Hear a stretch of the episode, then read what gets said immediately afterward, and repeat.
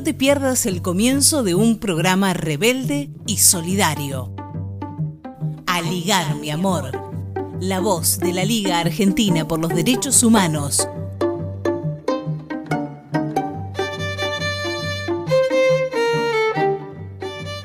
Buenas tardes, bienvenidas, bienvenidos, bienvenides. El capítulo 33 de Alegar mi amor, el programa de la Liga Argentina por los Derechos Humanos, se pone en marcha. Mi nombre es Mariens Monzón y hasta las 14 recorremos juntos el aire con el equipo integrado por Nora Leguizamón en la producción, Olivier Rebursén, Paloma García, Elisa Giordano en la coordinación general, Clara López Pereira en las redes y gráfica, Mariana Fossati en la locución artística.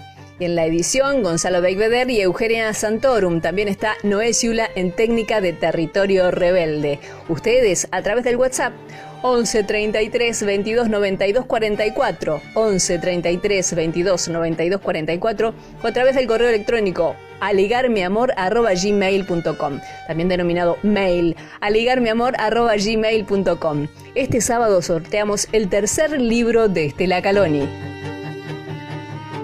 Como cada sábado agradecemos a esa antena federal latinoamericana que retransmite y replica nuestras voces. En la ciudad de Buenos Aires, FM Riachuelo, Radio Sur, FM Ocupas, Radio H a través de Internet y el Foro Argentino de Radios Comunitarias. En las provincias de Buenos Aires, en Bahía Blanca, Radio de la Calle, en La Plata, Estación Sur, en Luján, Radio Líder en La Rioja, el Tala Comunicación y en la localidad de Chepes, La Tusca.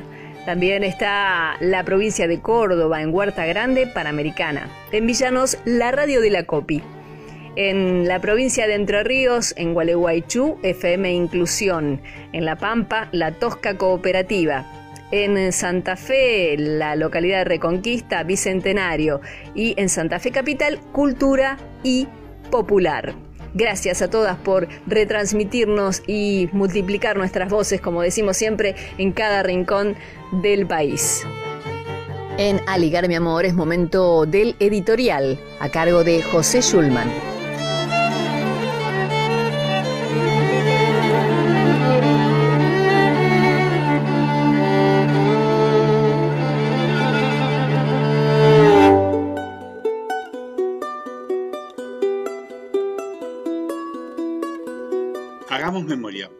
Para comienzos de los años 80 del siglo pasado, cuando el ciclo de dominación militar se agotaba en América Latina, en medio de una guerra fría que constituía entonces la mayor apuesta estratégica para el imperio, ante el derrumbe de los Videla y los Stroessner de aquella época, se aceptó pasar a un ciclo de vigencia de las democracias representativas.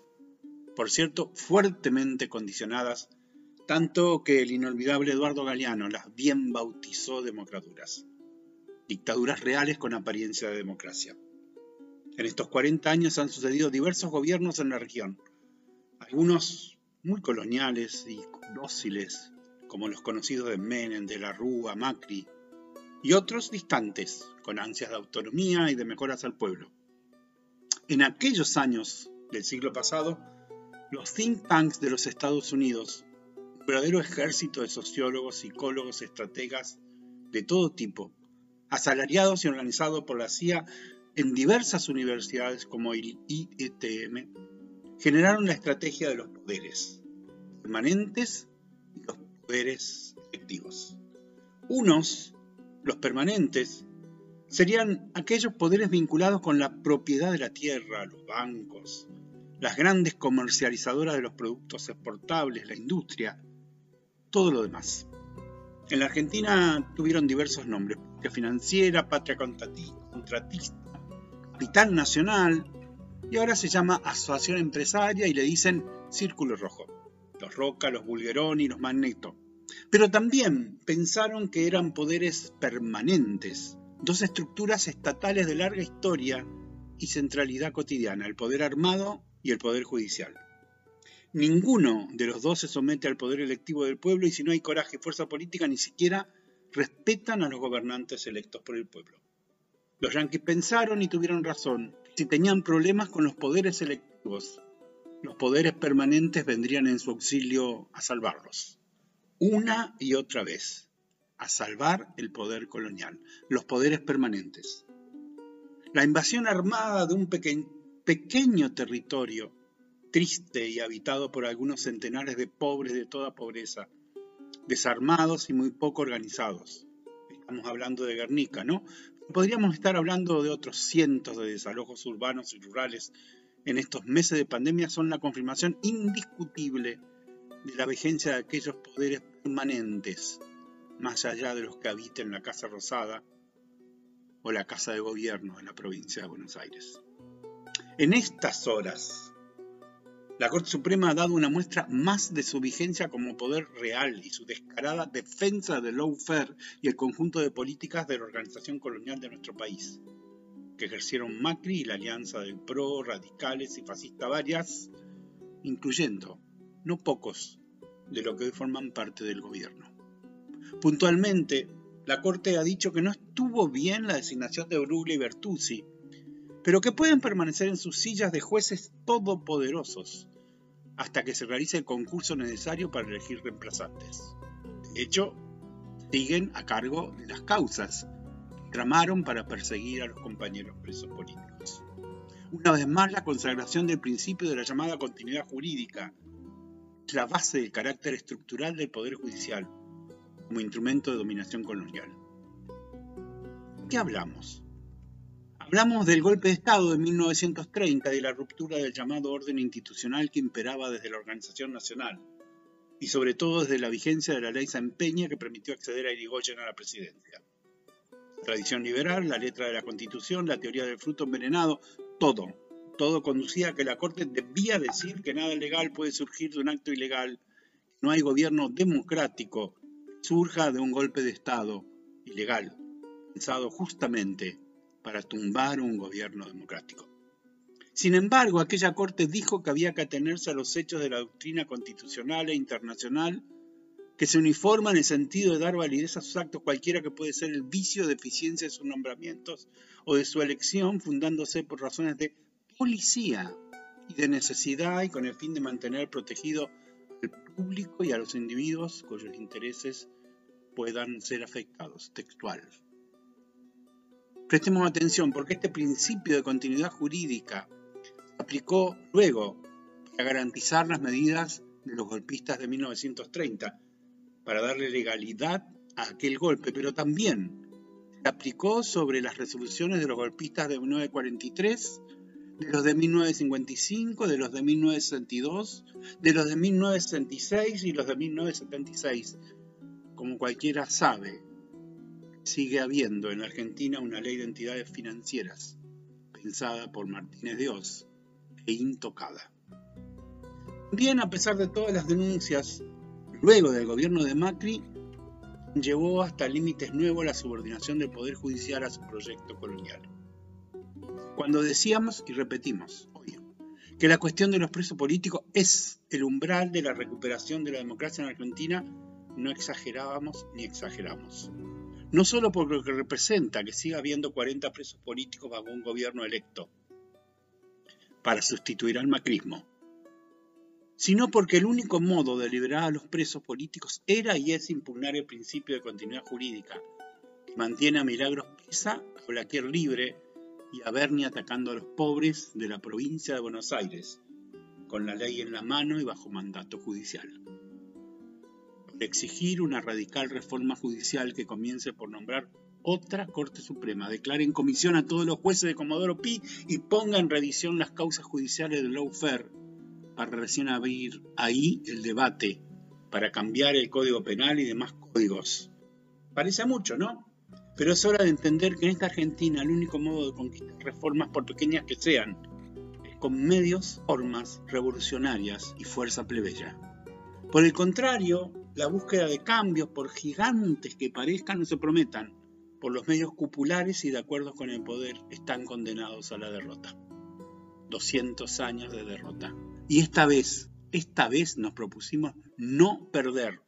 Esta vez queremos vencer y abrir el camino hacia la patria libre que será al mismo tiempo justa por vez primera en una América Latina que busca su destino socialista.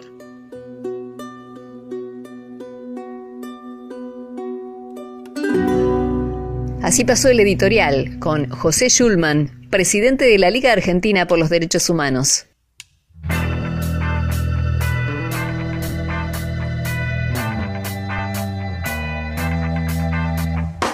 Aunque estemos guardados y guardadas en nuestras casas, junto a ustedes podemos seguir construyendo memoria a través del dial. Eh, hoy más que nunca se necesita aligar mi amor, se necesita construir lazos entre los que están más vulnerados, los que menos tienen, los que más necesitan.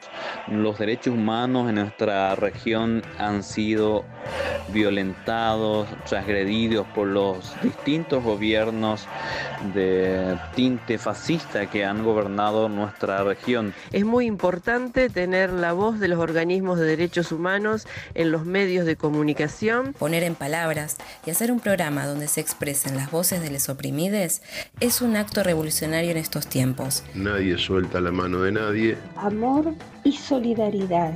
Desde la cual seguir dando pelea y contribuir a la construcción de un mundo más justo. Y descontar que este canal de comunicación, como viene haciendo la Liga hace más de 80 años, va a servir para la defensa de los derechos humanos generales y en particular para los de los sectores más vulnerables. Eh, porque la necesitamos eh, para no no dejar de estar nunca, nunca más en las calles de nuestra patria. Descarto que va a ser todo un golazo, ¿eh? Un beso muy, muy grande, mucha suerte. Y nos seguiremos encontrando en las calles y en el éter. Chau, chau.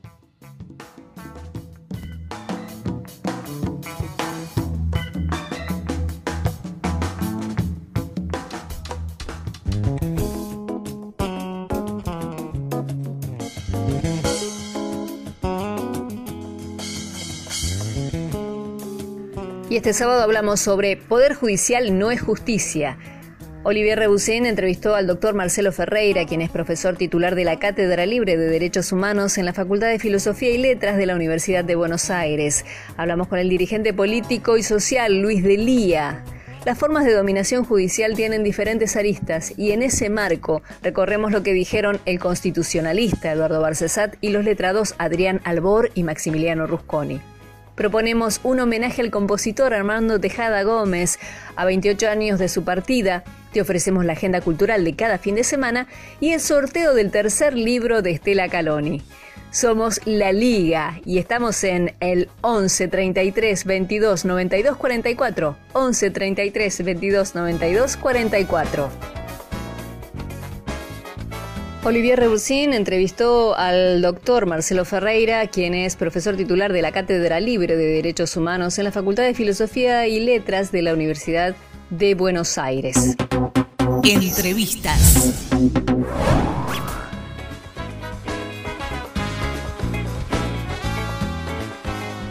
Estamos en este nuevo programa de Aligar Mi Amor, el programa de la Liga Argentina por los Derechos Humanos, tratando el tema de la responsabilidad judicial en las nuevas violaciones de derechos humanos a través de distintos mecanismos como es el lawfare y la persecución judicial. Y para hablar de este tema estamos comunicados con un especialista en cuestiones de derechos humanos, él es un académico, es el profesor titular de la Cátedra Libre de Derechos Humanos de la Facultad de Filosofía y Letras de la UBA y también profesor adjunto en la Facultad de Derecho en esa misma materia. Marcelo Ferreira, abogado. Hola, buenas tardes, Marcelo, ¿cómo estás? Hola, Olivier, ¿qué tal? ¿Cómo estás? Gracias. Bueno, me alegro que estés bien. Bueno, como decíamos en, en la introducción, la idea era pensar esta idea del lofer y, y la persecución judicial como elemento de violación de derechos humanos. ¿Qué nos puede decir al respecto? Eh, que vos en esa definición, ya en la pregunta hay una definición que es correcta. Se trata actualmente de un instrumento de persecución judicial y de violación de derechos humanos. Por empezar, veamos qué significa esta palabra que se usa en inglés.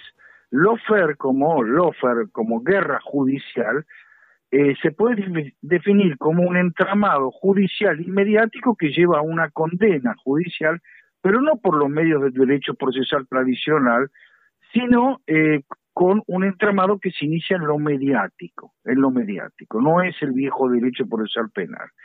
Se utiliza la palabra en inglés porque esto surgió en los Estados Unidos como una doctrina militar en un momento dado se, eh, se utilizó como una técnica de guerra que fue escrita en este en, libros de estrategia eh, militar norteamericana se llama Unrestricted Warfare este, en un libro de 1999 y después se le dio estatura de del concepto central de la política militar norteamericana. Ahora bien, eh, podríamos hablar también, que viene antes del derecho penal de enemigo.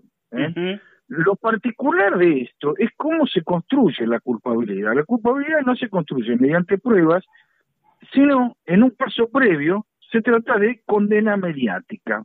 ¿eh? Es, surge de otra parte. ¿eh? Es como en la, en, la antigüedad la culpabilidad de las brujas, que decía Nietzsche, nunca existió, sin embargo todos creían en la culpabilidad de las brujas. La culpabilidad se demuestra en un tramo medio que son los, los medios de comunicación. No se demuestra, sino que se construye al modo de la construcción del enemigo interno, del que hablaba Carl Smith en su teología política de filosofía nazi. Y esa construcción mediática es después avalada por el Poder Judicial. Pero en términos lógicos, lógicos, significa es lo que se llama una petición de principio, que es una falacia que se da cuando se construye aquello mismo que se pretende demostrar. Primero se, se eh, construye, vale decir, se plantea la hipótesis de algo y después se la da por demostrada, cuando falta un paso, un paso eh, necesario. Entonces se construye lo que a mí se me ocurrió, hablando, escribiendo sobre el asunto fiscal Nisman, la palabra culpechoso. Claro. No es culpable, eh, vale decir, es culpable porque es sospechoso. A veces no sabemos ni siquiera de qué es culpable, pero ya está, es culpechoso. Eh, y la gente te va a decir, es culpechoso, y una vez que se lo repiten una y otra y otra vez, sobre todo nosotros que tenemos también la condición previa que es el monopolio de los medios de comunicación, porque todo esto se a partir de la ley de medios, que fue un acto de, yo no sé si hablar de, hablar de cesarismo, porque cuando pienso en la ley de medios derogada por el dedo de Mauricio Macri, y los actos de Mauricio Macri no se me ocurren realmente palabras porque son actos que no lo podría haber hecho ni Napoleón en el momento de esplendor ni, ni, Donald Trump ni Donald Trump actualmente. Donald Trump no podría. Si Donald Trump dice queda derogada esta ley porque yo levanto el dedo al otro día no no no, no hay más Donald Trump ¿entendés? entonces no es ni cesarismo ni son estas cosas que pasan que, que ocurren acá. Ahora bien esto bueno lo, lo definió en su momento Dilma Rousseff la que yo la primera vez que escuché hablar de, eh, de, esto de guerra de Lofer fue este Dilma Rousseff en un artículo en página 12 que dice decía los medios producen un jugamento previo no hay un juicio explícito no hay derecho de defensa y no hay debate es la primera vez que leí sobre esto.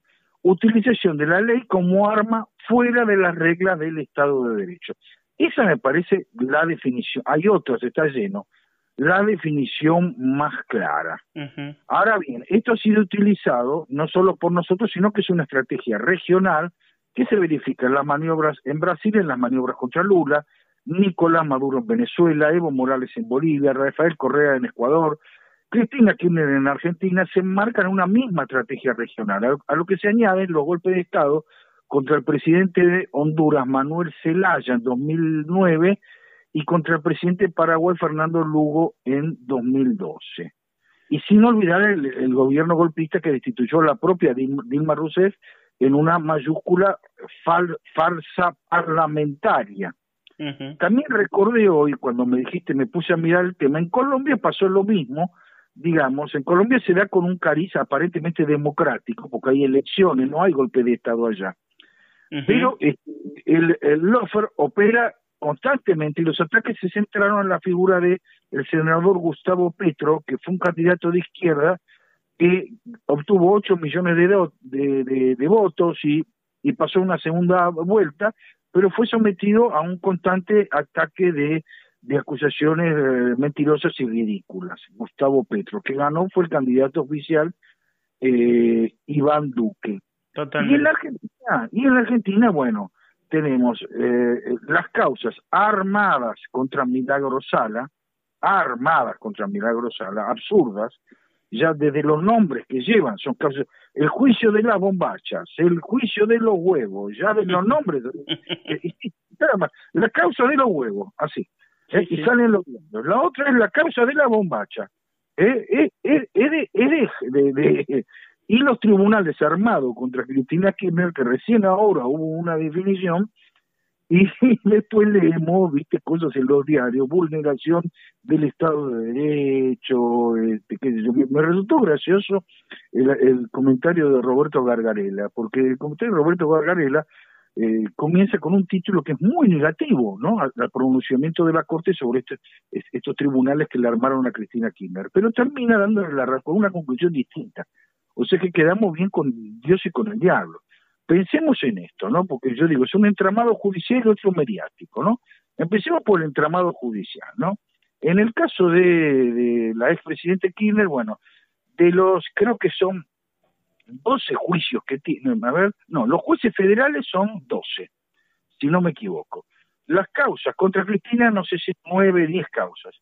Por sorteo les cae todas a la mayoría al mismo juez, que era Bonadío. Claro. Y después a otro juez más. Pero por una mayoría, también se dice por conexidad, pero no hay conexidad por apellido, porque si no todos los juicios tramitarían contra mi persona, estaría un solo juez, ¿viste? Claro. Entonces, la, la, la, el matemático, Adrián Páez eh, dijo que la casualidad de que caigan todas esas causas en, un solo juez, que era Bonadío, era, imposible, sí, era casi imposible, digamos. Bueno, era una en dos mil millones. Claro. Una en dos mil millones, que es más o menos lo mismo, porque estamos hablando de que imposible, que yo ataje en el arco del Bayern Múnich en lugar de Manuel Neuer.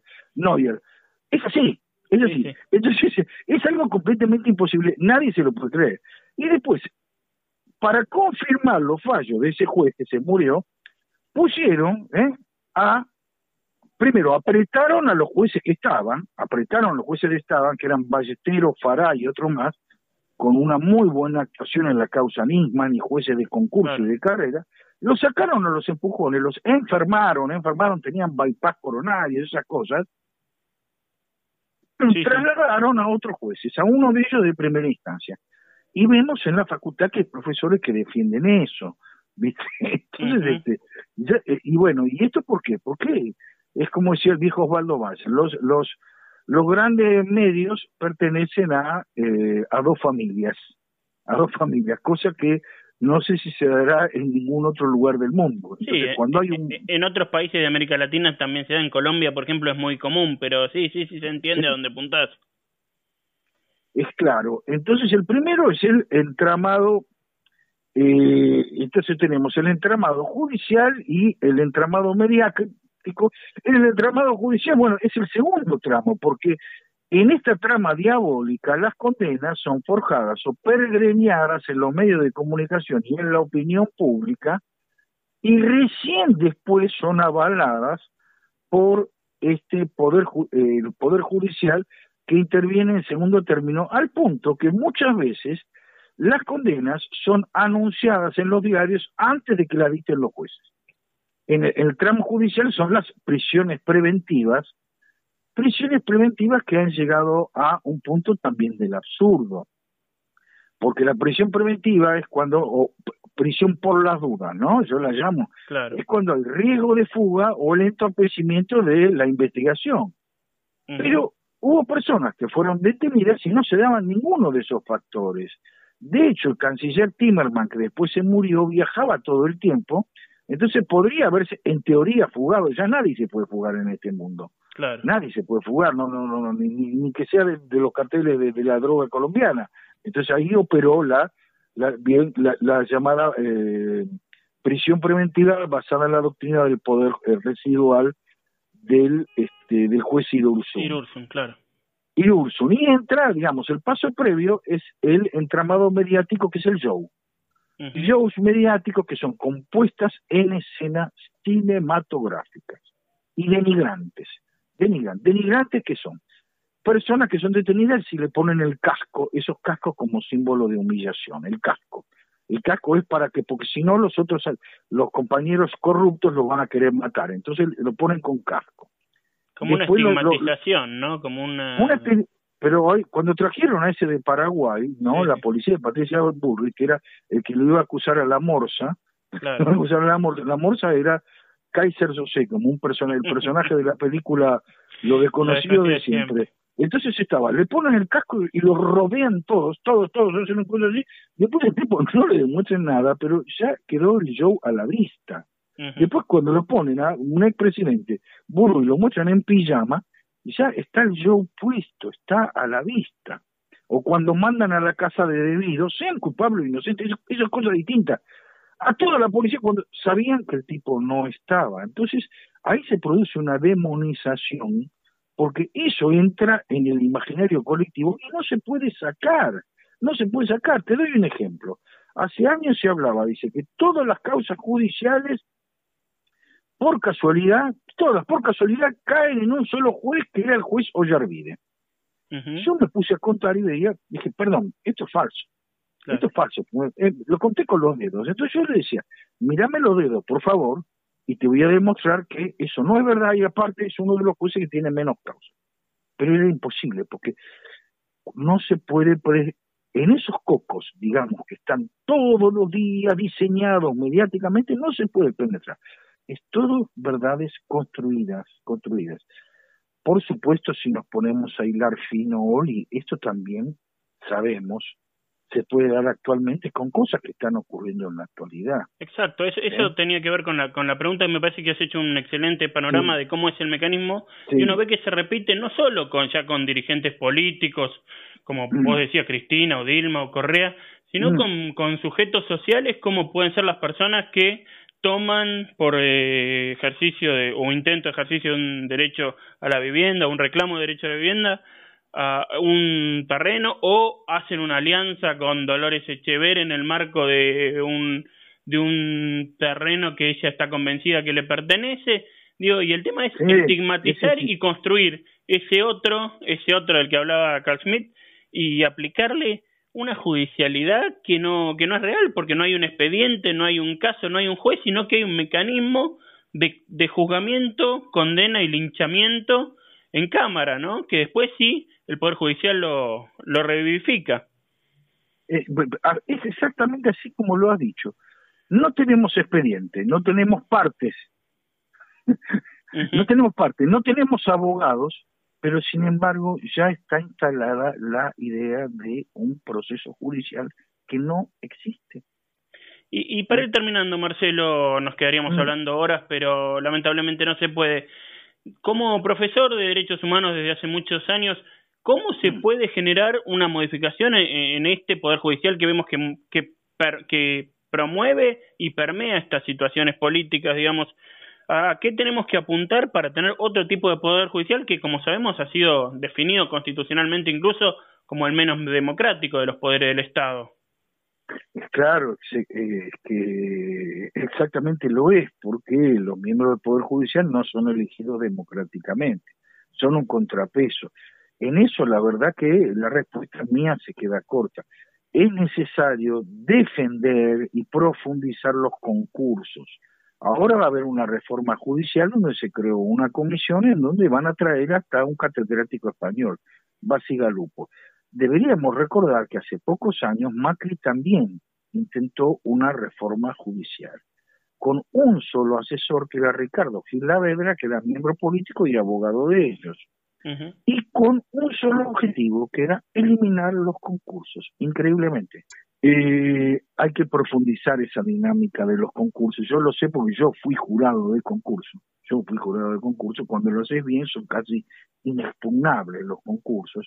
De hecho, yo fui jurado en un concurso de juez federal de Gualeguaychú y me enteré de quién salió, me enteré de cuando se confirmó el concurso, pero nunca supe que era el que nosotros elegimos, porque nosotros elegimos una sigla. Claro.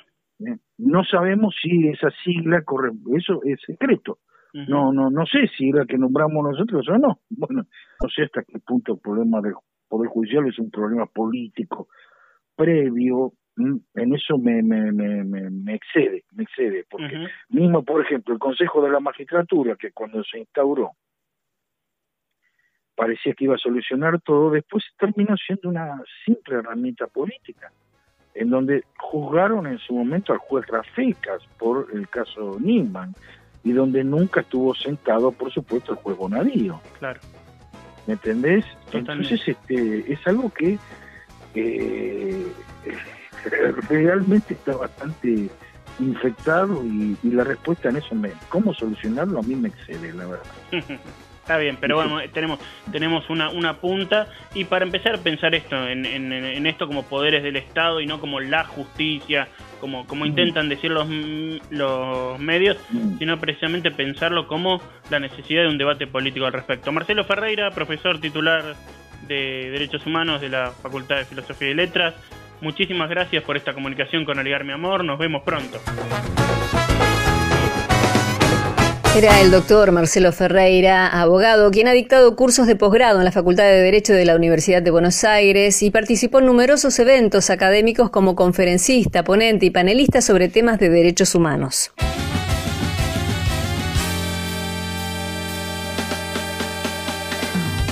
A ligar, mi amor. Abrazamos las luchas del pueblo. Es momento de música. Tenemos a Rally Barrio Nuevo, quien interpreta un triunfo de Armando Tejada Gómez y César Isela, Triunfo Agrario. Este es un triunfo madre, pero sin triunfo. Nos duele hasta los huesos el latifundio. Esta es la tierra, padre, que vos pisabas. Todavía mi canto Y cuando será el día, pregunto cuándo, que por la tierra estéril vengan sembrando todos los campesinos desalojados. Hay que dar vuelta el tiempo como la taba. El que no cambia todo, no cambia nada.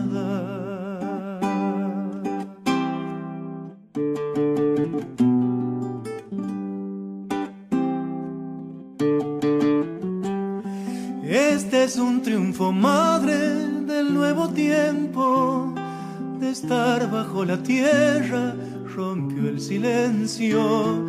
Este es un triunfo padre de la alegría, de tu sueño en semillas, sube la vida, sube la vida arriba hasta la espiga, que si la tierra es la tierra es mía, a donde nace el alba, yo siembro el día. Hay que dar vuelta el tiempo como la taba. El que no cambia todo, no cambia nada. Hay que dar vuelta el viento como la taba. El que no cambia todo, no cambia nada. Parte de la letra escrita por Armando Tejada Gómez con música de César Isela, Triunfo Agrario, en la interpretación maravillosa de Rally Barrio Nuevo. Acercándonos Ediciones nos propone sortear un acceso ilimitado a todos los libros de la editorial en digital a la plataforma. Pueden escribir a nuestro WhatsApp 11 22 50 1930. Lo sorteamos y el nombre estará en el programa siguiente. Gracias a Movimiento Cultural Acercándonos. Encontranos en www.acercándonoscultura.com.ar y en nuestras redes sociales. Federación Argentina de Trabajadores de la Industria del Cuero y Afines, FATICA. Walter Correa, secretario general, siempre junto a los trabajadores del cuero. Si tuviste coronavirus, dona plasma. Una campaña que la Asociación de Taxistas de Capital Federal y Radio Taxi Tango, en colaboración con el Hospital de Clínicas, ofrecen, trasladando gratuitamente a los pacientes recuperados al centro de donación para realizar el proceso de plasma. Puedes comunicarte al 11 36 14 28 39.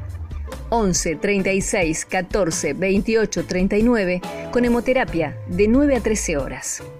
Si tuviste coronavirus, dona plasma. La cocina de Caro Mora nos acompaña en nuestro programa. Trabaja 100% con masa madre, harinas orgánicas y fermentación larga para hacer del pan alimento verdadero.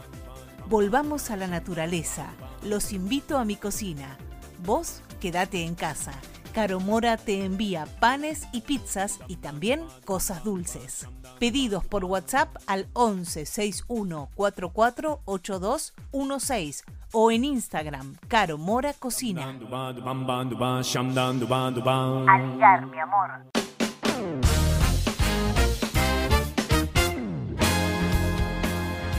Fueron consultados algunos de los abogados más comprometidos con las causas de los presos y presas políticas debido al tiempo que llevamos en reclamo de justicia para cada uno de ellos y ellas.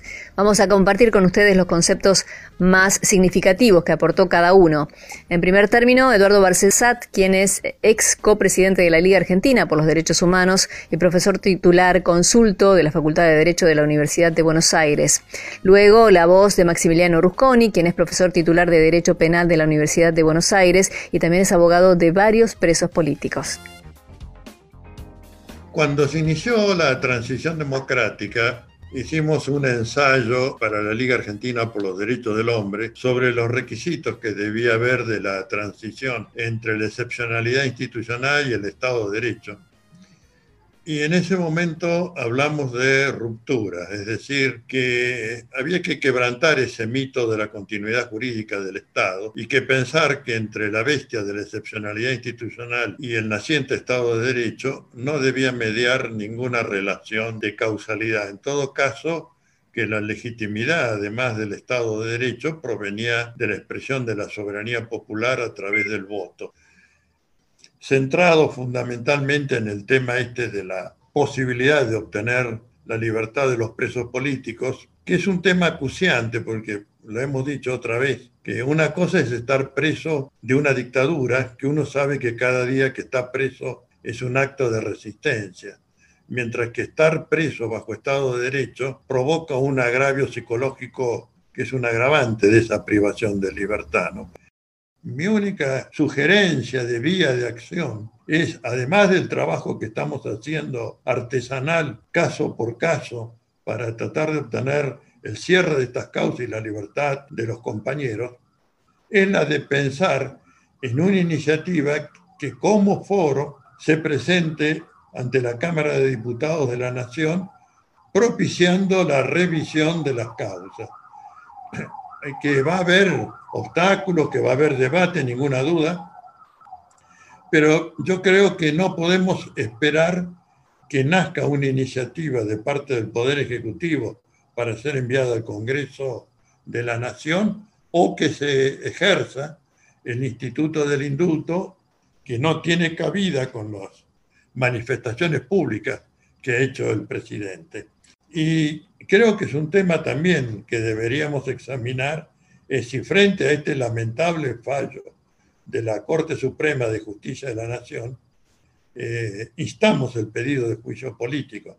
Sabemos que lograr los dos tercios no es sencillo, pero por lo menos hay que hacerles una marca, un raguño, que fuere, porque este, no nos pueden tomar por pelotudos, para decirlo directamente, ¿no? Este, me parece que este, eh, esto es como si uno revoleara la moneda al aire, cara o seca. Bueno, no hay más que una alternativa. O es válido o es nulo, pero no hay nada por el medio. A los que me han preguntado en reportajes periodísticos de hoy si no lo veo como una resolución salomónica, le digo que sí, que es salomónica. Partió al chico por la mitad. Ahora, para mí no es una solución aconsejable, ¿no? Porque acá han partido el texto constitucional por la mitad y esto no me parece digno de loa. Pero nadie dice pedirle un indulto. Yo creo que hay que exigirle un indulto. Y hay que exigirlo con toda la fortaleza de la sociedad civil organizada. Lo que sí me parece es que hay que facilitarle las cosas o ayudar a la toma de decisión política, en, un primer lugar exigiendo, pero al mismo tiempo construyendo el camino jurídico. Y ahí voy a un tema importante que es de dignificación de la herramienta de indulto. El indulto no es una herramienta digna en ocasiones y en otras es la más digna de todas. Es la decisión política de un presidente de decir, miren, Esto ha sido un espanto, ha sido una violación sistemática de los derechos humanos y de las garantías fundamentales de todo estos niveles de proceso. Estamos hablando del estándar básico de construcción de una sociedad civil. No se cumplió el Pacto San José de Costa Rica, que en el año ochenta y pico era, como yo siempre últimamente estoy diciendo, era el piso, hoy la utopía. Sobre excesos, causas y daños al sistema judicial habló Adrián Albor, quien es doctor en Derecho, especializado en Derecho Penal, profesor de la Universidad de Buenos Aires y abogado del dirigente político y social, preso político, Luis Delía, entre otros.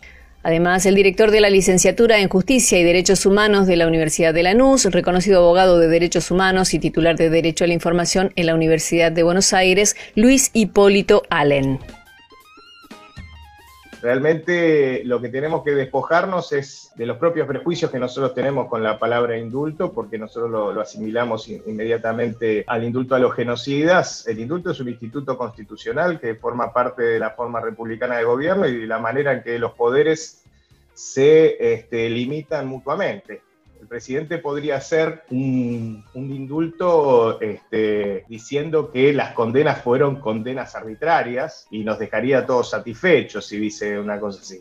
No, no salidas tibias diciendo que para pacificar, como, como se ha hecho en el pasado, ¿no? Nosotros podemos hacer un, un raconto de las veces que se aplicó el indulto. Nosotros ni nos enteramos, por ejemplo, que Dualde a su abogado personal le dio dos indultos por delitos comunes es un instituto que existe, que está en la Constitución y no nos tiene que hacer ruido utilizarlo. Hay que encontrar una solución y bueno, a veces hay que sacrificar un poco las formas para tener los, los resultados. Es eminentemente política y tiene que tener una respuesta política. Si el presidente tuviera voluntad de terminar con este problema, diría esto es un desastre, esto ha sido un atropello a un Estado democrático de derecho, los compañeros están presos porque se los persiguió por su ideología, por su pertenencia política y no por ningún otro motivo, y por eso los vamos a indultar. Personalmente no creo que eso ocurra, no creo ver en el Ejecutivo un interés de ejercer esa facultad de perdonar. Y tampoco creo que una iniciativa legiferante pueda tener resultados, porque esa iniciativa va a caer en manos de los mismos jueces que están resolviendo todas estas cosas y que la van a declarar inconstitucional y no van a permitir su aplicación. Mientras no se cambie todo este sistema, los jueces siguen siendo los mismos, siguen siendo los que encarcelaron a nuestros compañeros, siguen siendo los que les dictaron procesamientos, sentencias y condenas, y a esos jueces le vamos a creer que van a poder aplicar el derecho que corresponda, que van a poder hacer justicia. Entiendo que a pesar de todas esas dificultades nosotros debemos tratar de reclamar en todos los foros que se haga un acto de justicia como sería la libertad de todos y también pedir el, juicio político no solo de estos ministros de la Corte, sino de todos los jueces que han intervenido en este tipo de persecución.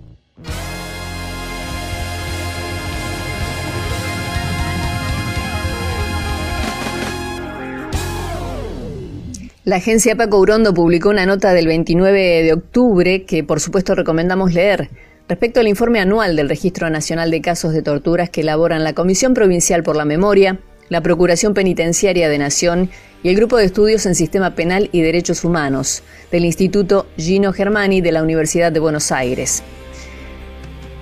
En cárceles federales y bonaerenses se denunciaron 5.200 hechos de tortura en 2019. Durante el año pasado, 1.448 detenidos denunciaron esa cantidad de hechos de torturas y o malos tratos en cárceles bonaerenses y federales. Esos números del horror surgen del nuevo informe anual del Registro Nacional de Casos de Torturas. A pesar de las denuncias y de las advertencias realizadas por organismos internacionales de derechos humanos, la tortura sigue ejecutándose de manera sistemática y extendida en el sistema penal bonaerense y federal, advirtieron los responsables del registro. Como ocurre desde hace varios años, la falta o deficiente atención a la salud es el hecho más denunciado. Por su parte, en las cárceles federales la situación es igual de crítica. Durante 2019, 1.009 víctimas denunciaron 2.842 hechos de torturas y o malos tratos. Malas condiciones materiales de detención, agresiones físicas y aislamientos son las más denunciadas. y describieron en 10 años de registro, más de 14.000 víctimas denunciaron alrededor de 50.000 hechos de tortura y o malos tratos producidos por agentes penitenciarios y de seguridad. Lo más grave, sin embargo, es que los números de casos fueron creciendo año tras año. Es la consecuencia de las políticas criminales que acentuaron el punitivismo y la mano dura y que llevaron a la profunda crisis del sistema de encierro. Solo en el último año del registro, entre diciembre de 2018 y el mismo mes de 2019, la cantidad de personas detenidas en cárceles aumentó 6%. Esto significó más sobreencarcelamiento y agravamiento de las condiciones de detención.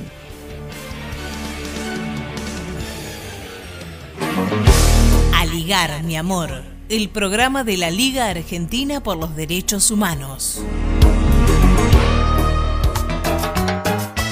Mi amor, el programa de la Liga Argentina por los Derechos Humanos, no solo se emite los sábados a las 12 por AM740 Radio Rebelde, podés escucharlo también por YouTube y Spotify y seguirnos en Facebook y Twitter cuando quieras. Seguinos en las redes como Aligar mi amor para comentar y compartir los informes y las notas. Acordate, Aligar mi amor. Ahora ligamos cultura música, arte.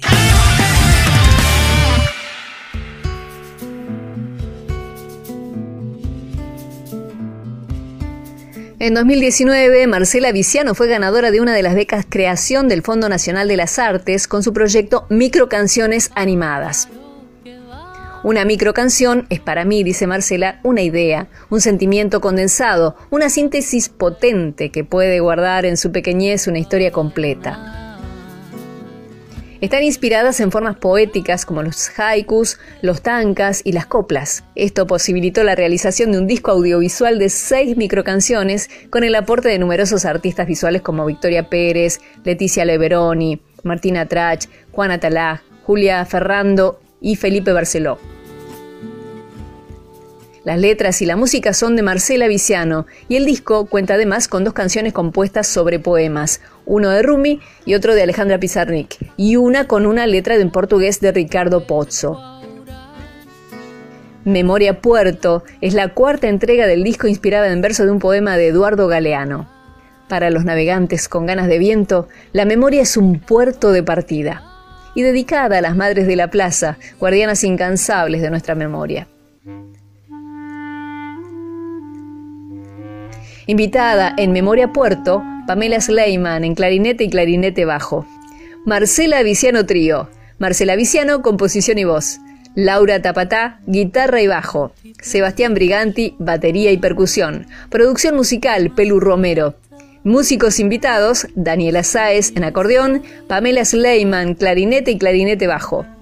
Técnico de sonido, mezcla y mastering, Gustavo C. Martín grabado en Aural la Escuela, auralescuela.com. Son tenues soles náufragos, memoria puerto,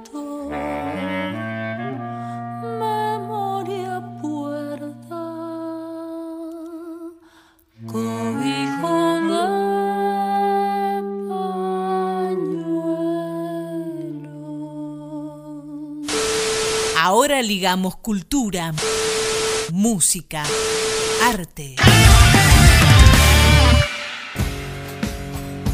A ligar, mi amor, luchamos por la libertad de la patria grande.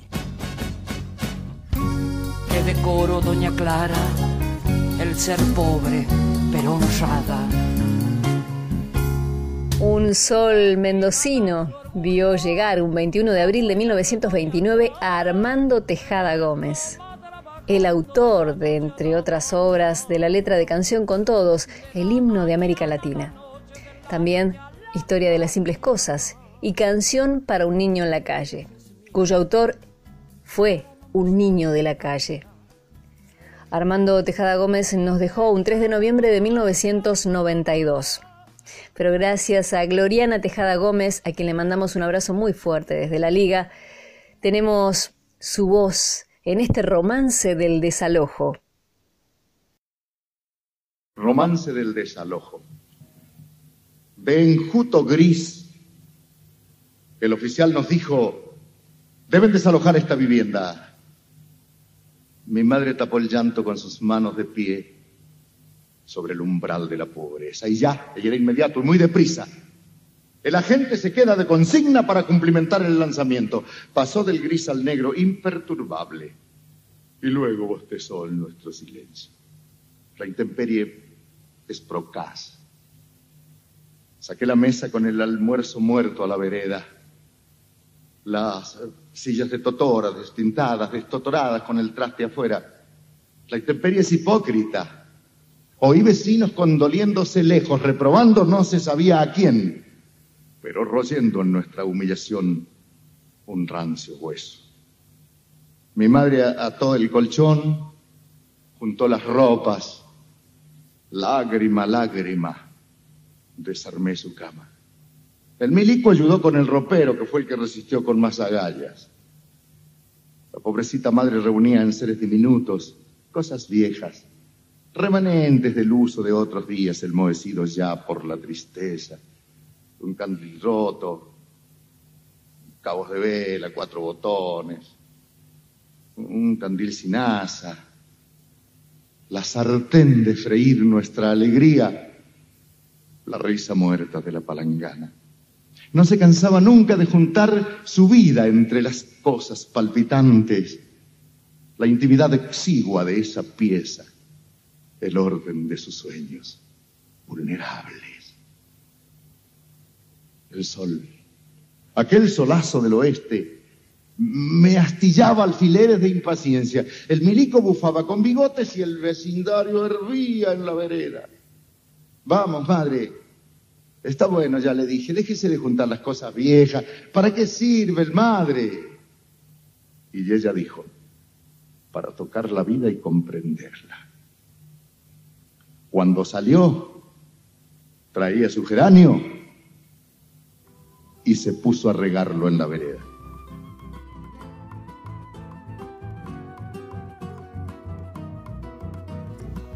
¿Para qué sirve juntar las cosas viejas? preguntó ese niño a su mamá. Para tocar la vida y comprenderla, respondió esa mujer que luego salió a regar un geranio en la vereda mientras los desalojaban. Romance del desalojo, de y por Armando Tejada Gómez, a 28 años de su fallecimiento. Nuestro homenaje desde a ligar mi amor.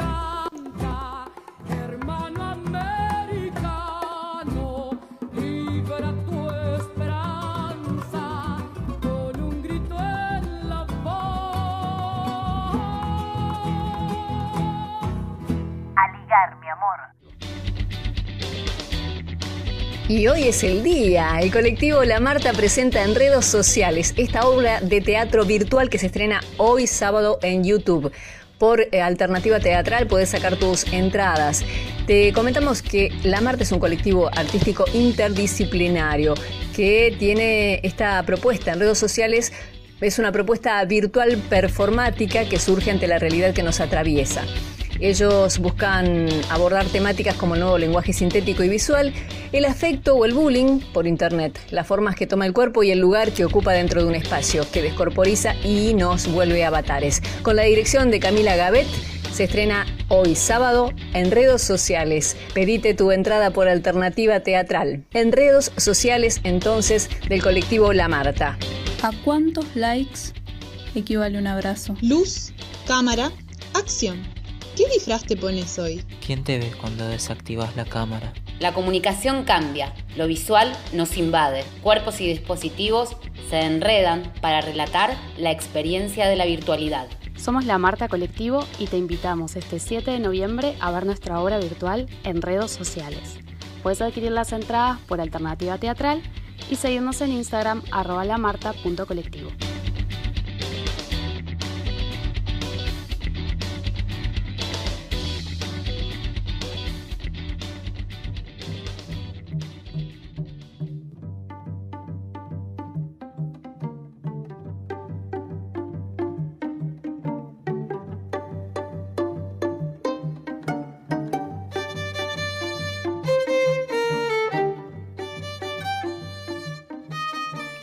Y así pasó la primera hora de Aligar mi amor. En el segundo bloque, la entrevista al dirigente político y social Luis Delía.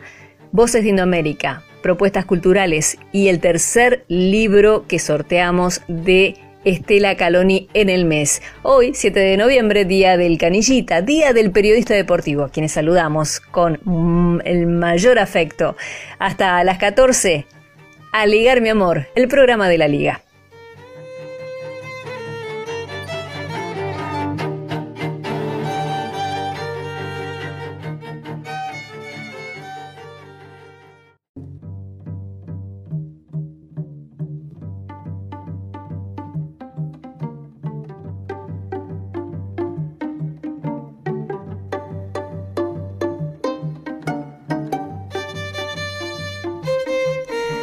Vamos hacia la segunda hora de programa de este sábado 7 de noviembre, nuestra entrega número 33. Olivier Rebusén entrevistó al dirigente político y social Luis Delía. Tenemos voces de Indoamérica, propuestas culturales como cada sábado, música, homenajes y el sorteo del tercer libro de Estela Caloni se va hoy también.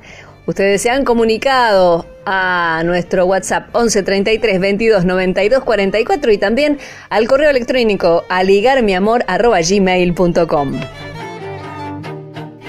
Vamos a ir al sorteo del tercer libro de Estela Caloni, Golpe en Bolivia, Washington ordenó, OEA ejecutó.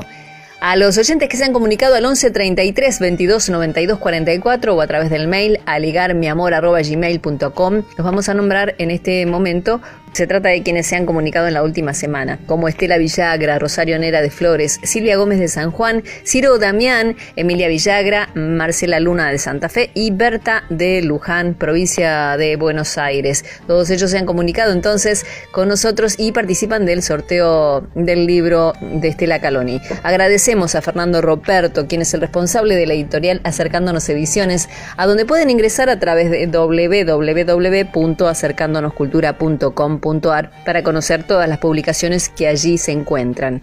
Y les comentamos que realizamos un sorteo virtual, lo subimos a las redes para que ustedes puedan ver la lista y también el sorteo de manera transparente. La posibilidad de ponernos en contacto telefónicamente o vía mail también está para ah, combinar la manera de enviarles el material si es que no están en la ciudad de Buenos Aires o en cerca, cerca de en esta zona.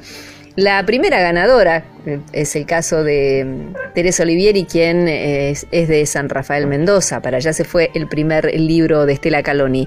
El segundo libro sorteado fue para Neuquén, al hogar de Gladys Nidia Mendoza.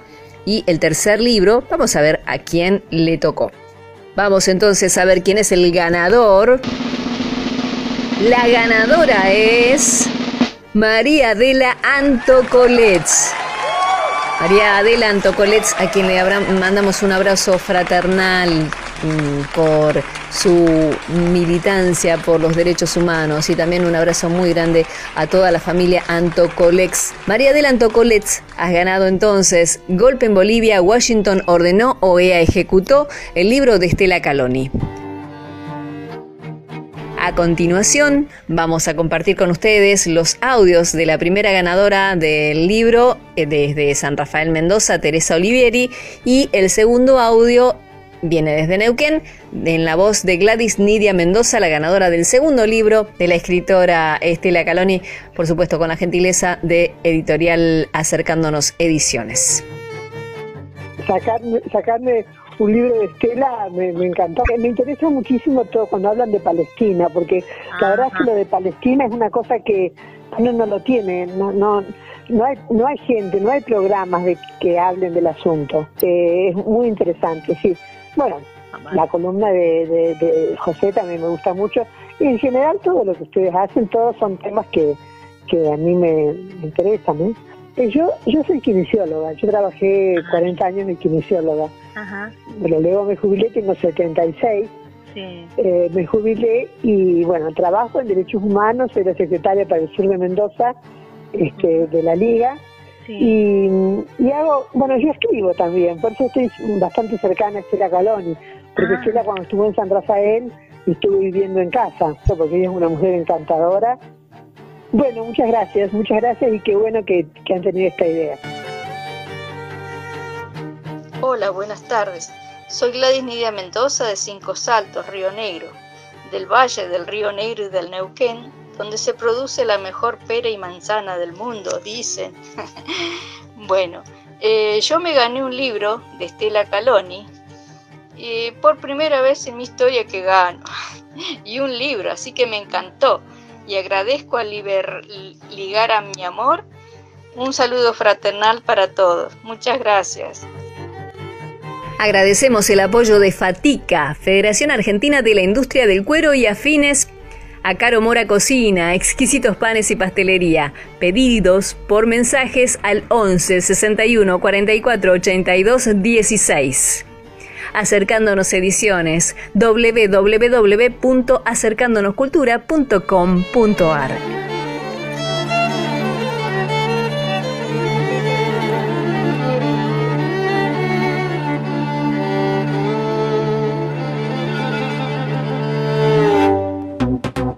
Entrevistas.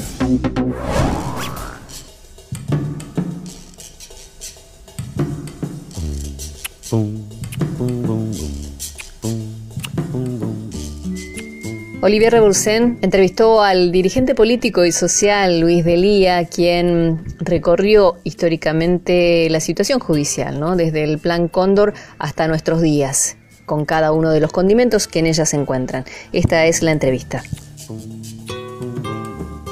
Bueno, seguimos aquí en Aliar mi amor, en esta segunda hora. Vamos a seguir hablando del tema de las nuevas formas de violación de los derechos humanos y de cómo se involucran distintos poderes del Estado y fácticos. Y para ello es que estamos con una comunicación muy importante con el ex diputado, dirigente político y social, compañero de Radio Rebelde, Luis Delía, víctima él mismo de el lofer en los últimos tiempos. Luis, muy buenos días. Olivier Bursen para Liar Mi Amor te saluda. ¿Qué tal? Buen día, ¿cómo están? Bien, bien. Bueno, Luis, como decíamos, la idea en este programa era hablar un poco de estas nuevas formas de violación y de cómo se imbrican los poderes del Estado y poderes fácticos, el lofer, y nos interesaba tu opinión al respecto. Eh, sí, realmente hoy es un día simbólico porque se cumplen 15 años en No Alalca, eh, el más alto acto de integración latinoamericana de profundo contenido antiimperialista, que, que bueno, en Mar del Plata le dice claramente que no al último intento anexionista de George Bush para la región. Yo creo que a partir de esa derrota empiezan a ser en la inteligencia norteamericana el, el loafer, ¿no? Este, el loafer tiene origen ahí, en esa profunda derrota, y ellos necesitaban desarmar, desarticular, eh, con metodología novedosa, con técnicas nuevas, este, muy distintas al salvajismo que significó el Plan Cóndor 1, en el cual, bueno, quedaron más de 600.000 detenidos desaparecidos del sur del río Bravo a la Patagonia. Hoy es más sofisticado, pero tenemos miles de presos políticos en todo el continente. Solo Chile tiene 3.000 presos políticos, ¿no? Este, y una persecución prácticamente de, de todos los gobiernos que construyeron ese 4 y 5 de noviembre en Mar del Plata, que van a intentar por todos los medios que no se vuelva a recomponer en el continente una situación de esa naturaleza. Por eso, no Alalca y Laufer son dos caras de una misma moneda. Totalmente. Luis, ¿y cómo ve usted este eh, el rol de los medios, de los medios hegemónicos, obviamente, en esta imbricación, en este seguir esa, esa nueva doctrina imperialista y de violación de los derechos humanos? Bueno, es este digamos una una de las herramientas utilizadas este en esta etapa por el imperio. Yo creo que la articulación continental de los medios hegemónicos de todos nuestros países, eh, eh, la cooptación de los poderes judiciales eh, vía estos cursos que otrora se hacían con los generales en la Escuela de las Américas y ahora se hacen en Panamá y en, Miami con los jueces de todo el continente. O sea, los poderes judiciales, eh, los medios hegemónicos y la derecha política cumplen un papel muy claro, más sofisticado el plan Cóndor, pero tan dañino y tan nocivo como, como aquella práctica. Y, y lo que uno ve es que eso se dispone primero contra dirigentes políticos, contra los militantes más eh, emergentes, pero que luego se ve incluso estigmatizando ciertas capas de la sociedad, por ejemplo, quienes luchan por el derecho a la vivienda, lo vimos con la cuestión de Guernica, donde era acusarlos de delincuentes, de tomatierras, de usurpadores, generar todo un mecanismo mediático judicial para perseguir a los pobres, ¿no es cierto? Sí, sí, para que no haya alternativas. Exacto. Eh, buscan por, por la vía de la imposición mediática y judicial este, un modelo que excluye a millones y que significa en la práctica la implementación de las ideas de Milton Friedman, neoliberales conservadoras que ya han fracasado en todo el mundo. Para ir cerrando, Luis, usted mencionaba y todos recordamos aquel alca, alca al carajo de Chávez y Kirchner en Mar del Plata, digo, y eso estuvo acompañado de una enorme movilización popular que hoy en estos días, pandemia mediante, no resulta tan fácil. ¿Cómo podemos pensar en una movilización popular que muestre esa alternativa desde, desde los sectores populares que usted señalaba. ¿Por dónde pasa la movilización de, desde abajo hoy día? Mira, yo veo mucha madurez en los movimientos sociales. Creo que lo que viene va a ser una etapa de altísima unidad este, y creo que va a aumentar sustantivamente en la construcción nacional, popular, democrática, feminista y revolucionaria en la Argentina el espacio de los movimientos sociales, que nos, nos imaginamos juntos y muy potentes eh, en la en la pospandemia. Luis Delía, eh, ex diputado, dirigente, compañero de Radio Rebelde, preso político del Lofer, muchísimas gracias por esta comunicación y a su disposición para cualquier otra cosa. Bueno, eh, un gran abrazo a todos los compañeros de Aligar mi amor.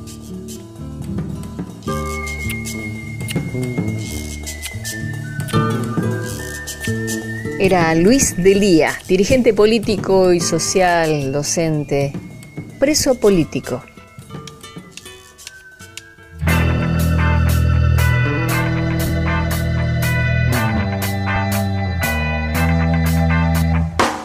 Realmente Aligar mi amor es un buen nombre para la liga. A ligar, a soñar, a batallar, a pelear, a discutir, a debatir. A todo eso nos convoca el programa, espero, y ahí estaré para, para acompañar. Confiamos que este será un espacio para poder expresar y convocar, a ligar y abrazar todas las causas nobles y solidarias de nuestro pueblo y entre los pueblos del mundo fui uno de los que experimentó el alivio de que la liga te estaba defendiendo técnicamente y que simultáneamente movilizaba diversas formas de solidaridad popular. Ustedes nos han dado amor durante muchos, muchos años. Hasta la victoria siempre. Hasta la victoria siempre, compañeros, compañeras, compañeres.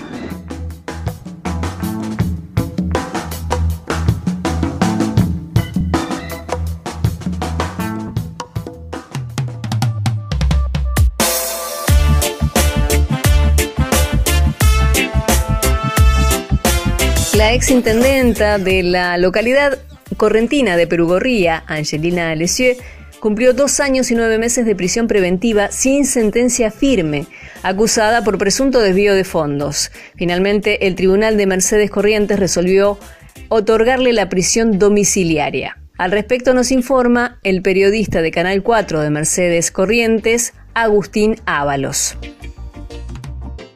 Les hablo desde Mercedes Corrientes, mi nombre es Agustín Ábalos, soy periodista aquí de Canal 4 Cabletel, para darles un informe en relación a la situación de la ex intendente de Perú Gorría, Angelina Lesiuk, quien se encuentra hoy eh, alojada en el Instituto Pelletier de Corrientes, pero que ha eh, pasado desde el comienzo de la causa en que se ha investigado por una sustracción de fondos al municipio de Perú Gorría y que finalmente se elevó a juicio la causa en el Tribunal Oral Penal de la ciudad de Mercedes Corrientes un juicio que comenzó en marzo y que terminó hace pocos días atrás, en el cual eh, en primera instancia, o en, un fallo que dio a conocer el Tribunal Oral Penal de Mercedes, se la condenó por una eh, supuesta sustracción de fondos del municipio. Plagada de irregularidades, de insuficiencia probatoria, que se inició en la Oficina Anticorrupción de Laura Alonso, que tuvo un impacto mediático con el periodista hoy procesado Luis Majul,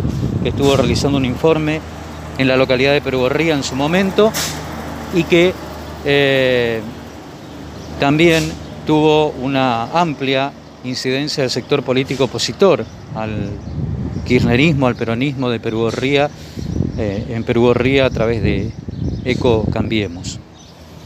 Desde allí comienza eh, con una denuncia anónima en la Oficina Anticorrupción, donde se manifestó que en Perú Gorriano se estaban concretando las obras que se habían solicitado a Nación y a partir de allí comienza toda esta causa que a lo largo del juicio hemos podido comprobar que tiene una tremenda este, insuficiencia probatoria y además de una acusación muy endeble y que ha quedado expuesta en este, en este juicio. A pesar de ello, el tribunal encabezado por el doctor Muschietti, la doctora Rivadeneira y el doctor Troncoso eh, condenaron a la ex intendente de Perú Gorría.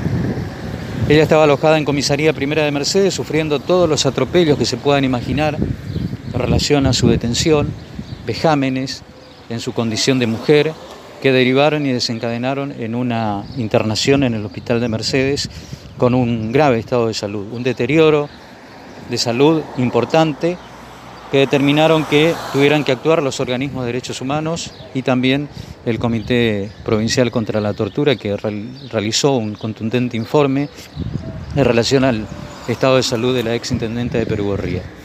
Además de la participación también de la organización local en Mercedes de Derechos Humanos y la Liga por los Derechos Humanos que hicieron presentaciones respectivas acompañados por familiares de la ex intendenta. Toda esta cuestión derivó en que el top no tuviera más eh, salida que otorgarle la prisión domiciliaria a Angelina Lesiuk, pero con una insólita caución de 10 millones de pesos, con una perversidad que queda manifiesta a partir de determinarle la prisión domiciliaria, pero decirle eh, o, dar a conocer en este fallo, en esta decisión, una caución insólita, teniendo en cuenta que eh, la exintendenta hace aproximadamente tres años que está detenida y no eh, tiene ingresos económicos, además de tener todos los bienes embargados por parte de la justicia. Un accionar que pone nuevamente en el tapete a la justicia correntina, con una gran contaminación política, como se ha notado en esta causa, y con una clara intención de avanzar sobre eh, referentes políticos de la oposición en Corrientes.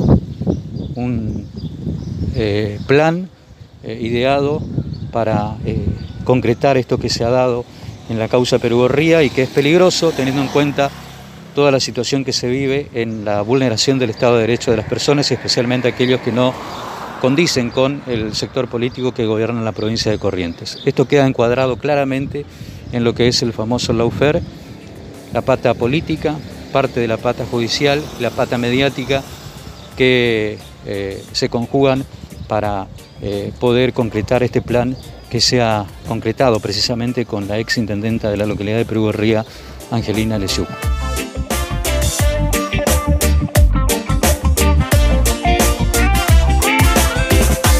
Seguiremos de cerca este y otros casos de presos políticos en la provincia de Corrientes. Gracias a Sonia López, Alicia Casabone y al Foro de Corrientes. Unimos las luchas de los pueblos. A ligar, mi amor. Llega la música Ligar mi amor con Puelconá, una banda mapuche de Neuquén que combina rock, cumbia, hip hop y ska, con elementos tradicionales de la música de la comunidad, lo que genera un estilo único. Utiliza la música como herramienta de comunicación, de lucha y resistencia. El tema que vamos a escuchar se denomina Suciedad Rural. Tus derechos terminan donde empiezan los de los demás los demás plata que vos. Siempre la vida válido, nada para el Winca, si todo lo quiere comprar. Igual Mapu nos enseña que la historia es circular, nos volvemos a encontrar. Otra vez contra los pueblos, la sociedad rural y todas sus mentiras.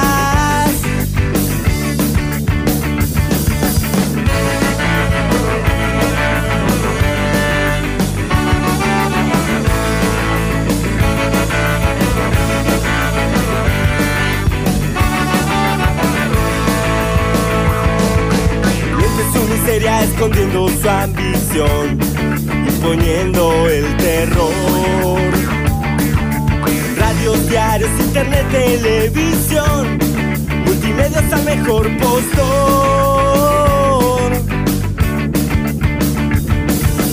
Que se con fuerza buscando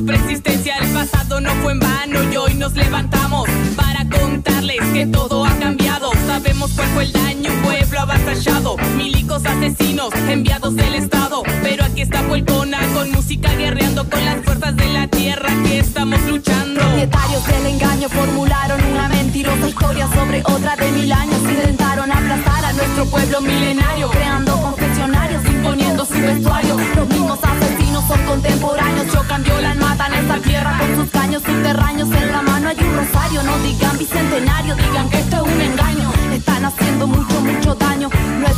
llegan con uranio, año tras año crece el negocio minero y agroalimentario de estos mercenarios. No te olvides del efecto secundario de tu collar de oro que cuelga en tu cuello. Sé que se ve muy bello y brilla mucho y en encandila, pero escucha, estamos en la lucha que dura es mucha y como dura acá no se termina. Es mi gente que camina por América Latina. Voy, voy y voy a levantarme, voy a levantarme voy.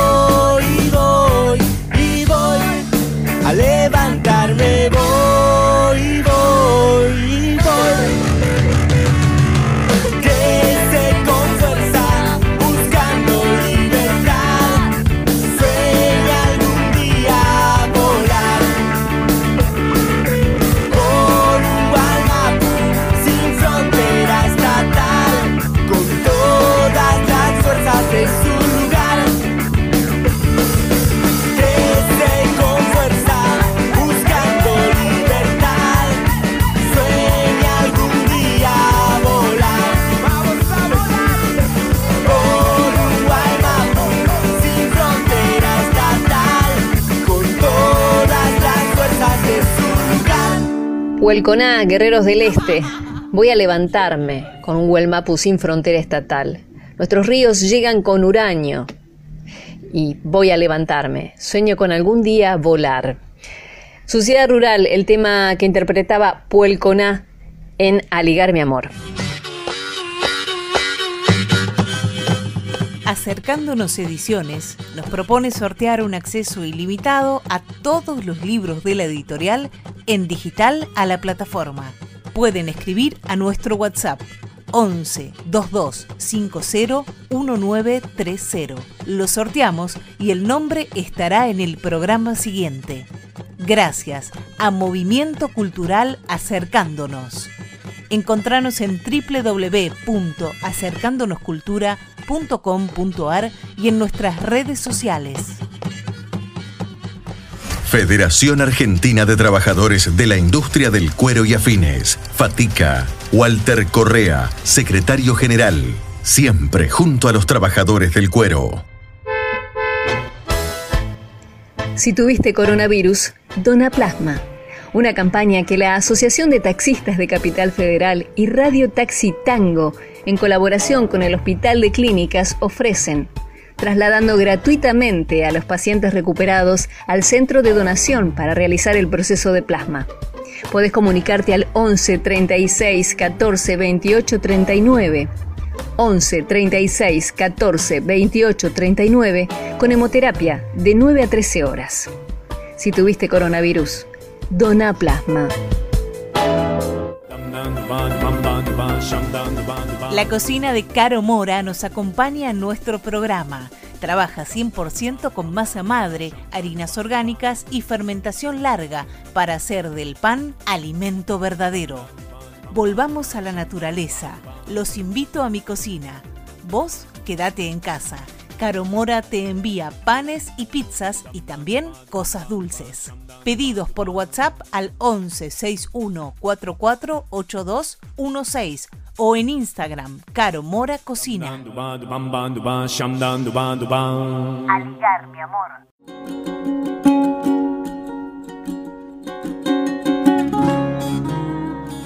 En el micro Voces de Indoamérica, coordinado por Nora Leguizamón, el lonco Mauro Millán de la comunidad Pijamahuiza de Río Negro detalla la situación que atraviesan acusados por usurpación por parte de la justicia provincial. En tanto, desde Salta, Sheila Pérez, dirigente social y de derechos humanos, aborda el tema del reclamo de tierras de la comunidad Huichillo, Cohuespen, que fue violentamente desalojada en la jurisdicción de Tartagal, ciudad cabecera del departamento San Martín, por orden judicial.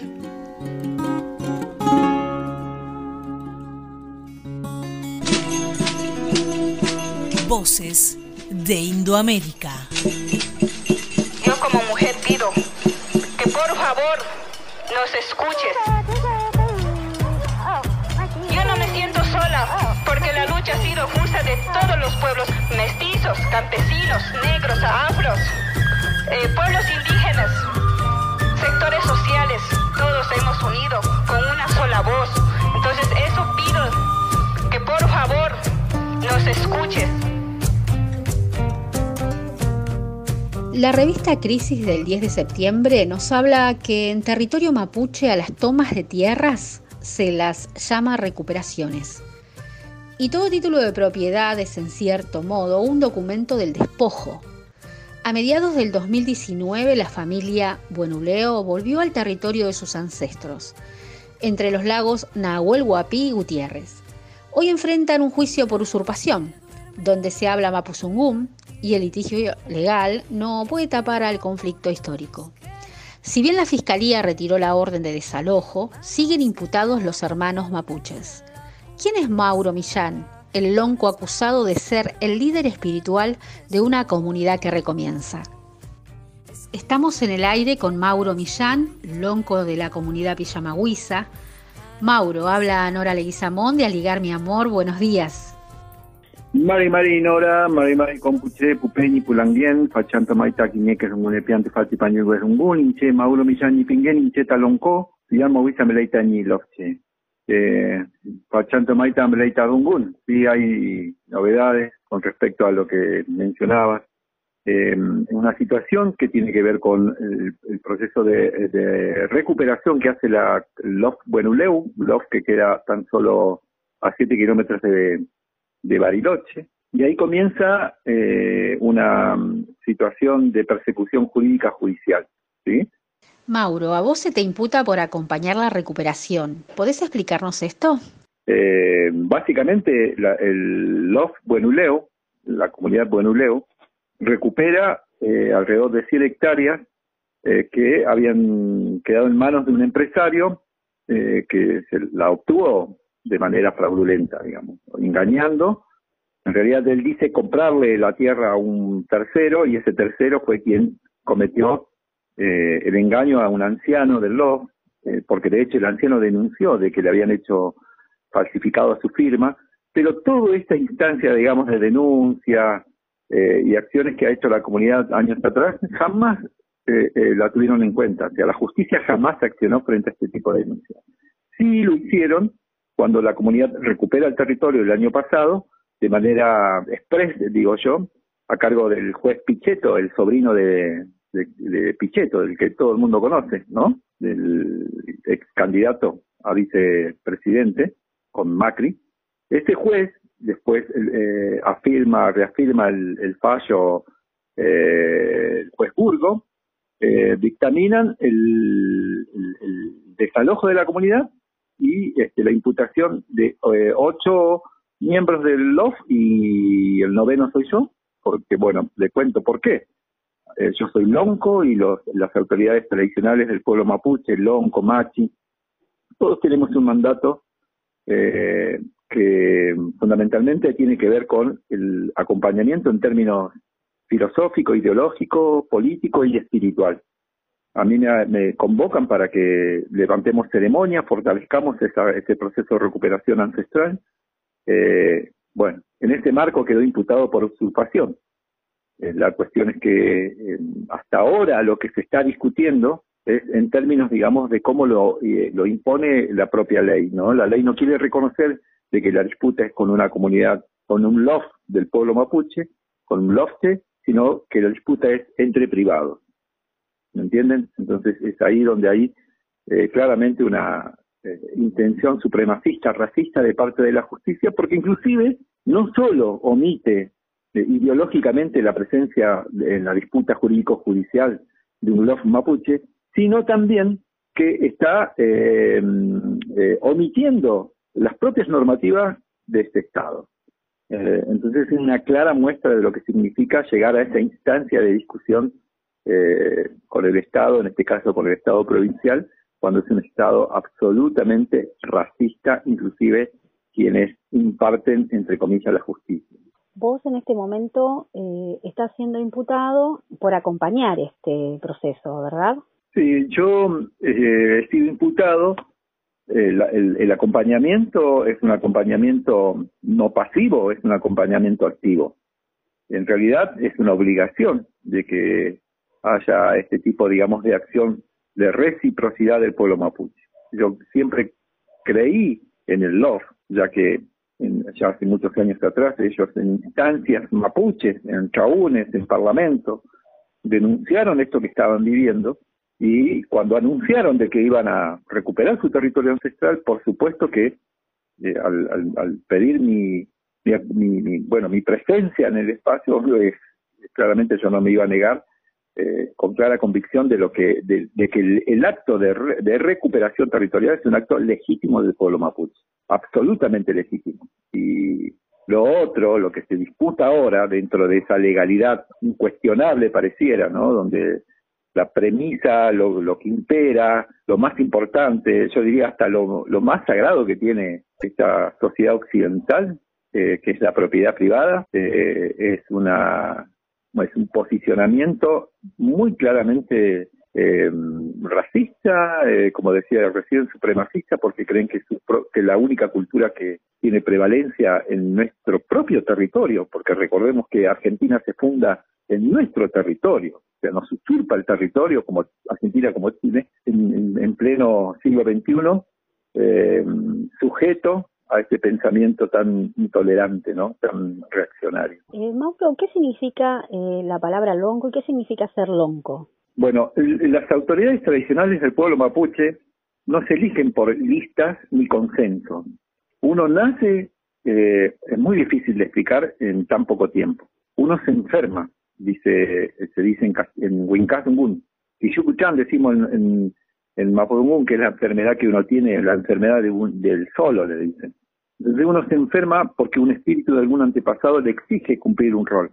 Muchas veces eh, son elecciones que no son eh, muy, muy, muy agradable, ¿no? Porque no todos quisieran tener este mandato, no todos quieren este mandato, ser lonco, ser mati, ser eh, nientín, eh, matife, peumatufe, hay muchos roles que se cumplen dentro de la estructura organizativa política del pueblo mapuche. Entonces, cuando uno se enferma, son las propias machis que te orientan cuál es tu enfermedad que tenés. Y cuando te dicen ustedes, la única manera de andar eh, equilibrado por la vida es que acepte ese mandato.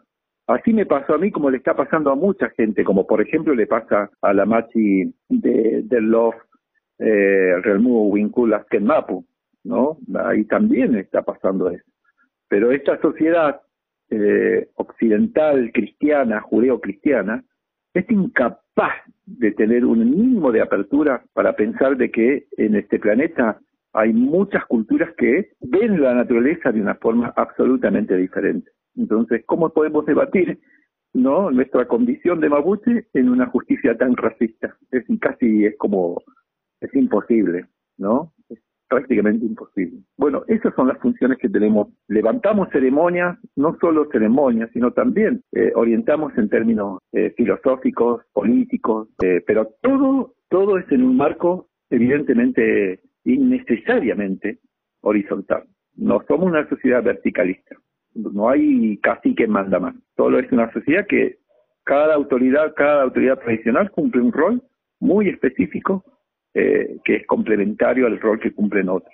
Estamos en el aire con el lonco Mauro Millán. ¿Cómo sigue este juicio? Eh, ¿Qué pensás que puede pasar? Y si los organismos internacionales se expidieron.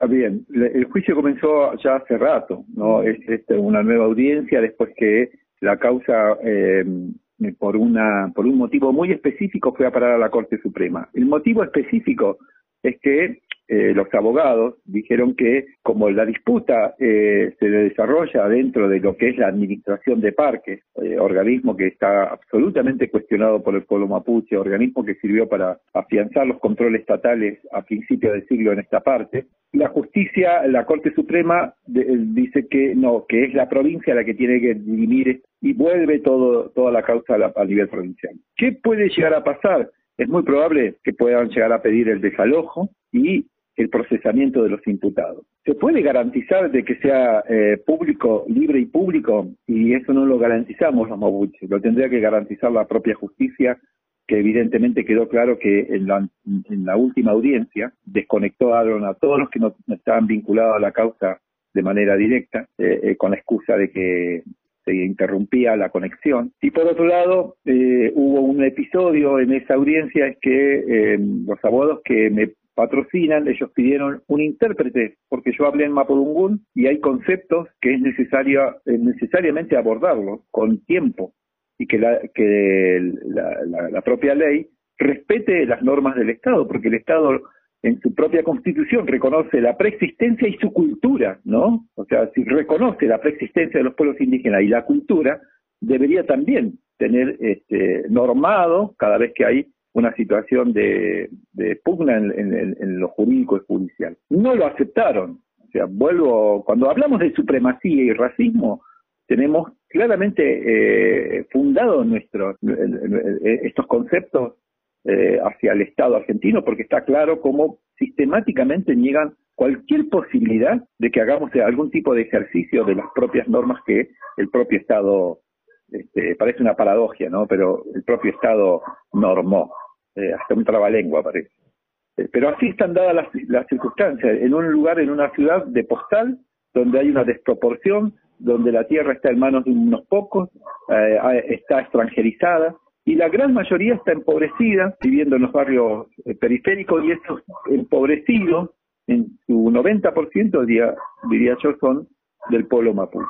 En principio, a ver, eh, eh, son conjeturas porque puede ser que mañana dictaminen el desalojo de la comunidad, del LOF, porque quedó un, se dio 20 días, el, el, el, tribunal en 20 días se debería, en el término de 20 días, pedir, porque puede ser en 5, en 3, en 2 o en 10, o inclusive el, el día vigésimo noveno. Lo que digo es que en cualquier momento puede haber una sentencia, que puede eh, haber apelación, se puede llegar al Superior Tribunal de Justicia, eh, se puede llegar inclusive a la Corte Suprema, pero también hubo un fallo, y esto no lo tiene en cuenta eh, el Estado argentino en la Corte Interamericana de Derechos Humanos, hubo un fallo a favor del Love Wenuleu, pero parece todo como simbólico, ¿no? Y, y es Argentina que suscribe a estos convenios internacionales a cumplirlo, pero también vuelvo a repetir, ¿no?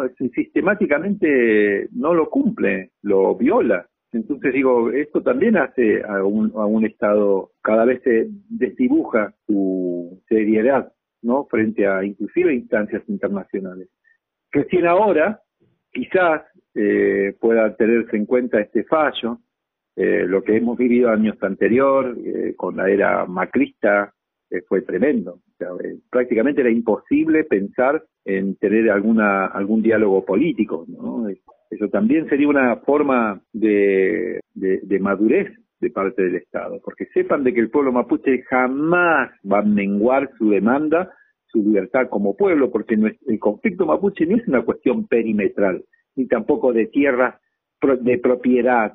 Es una demanda de un pueblo que ha sido eh, ocupado, militarizado, asesinado, violentado, violado, ahora pedimos libertad y, queremos volver a nuestro territorio. Y se están recuperando eh, el territorio. Cuando hablamos territorio no estamos hablando de tierra. Cuando hablamos de control del territorio no estamos hablando de eh, si queremos o no una propiedad. Lo que estamos diciendo es que toda acción que tenga que ver contra eh, la, la, vitalidad del espacio territorial va a ser respondido por el pueblo mapuche. No queremos petrolera, no queremos minera, que expolien, que contaminen el territorio, no queremos represas, queremos un territorio que se perpetúe así como está, ¿no? Con la biodiversidad, eh, con el chofilmogen, como decimos.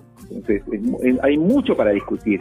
Por eso digo, ojalá que estos sean tiempos de discusión política y no tiempos de tanta violencia como se vivió en la era de Macri. Hoy vivimos tiempos de tomas, usurpaciones, recuperaciones, defensas y reafirmaciones territoriales.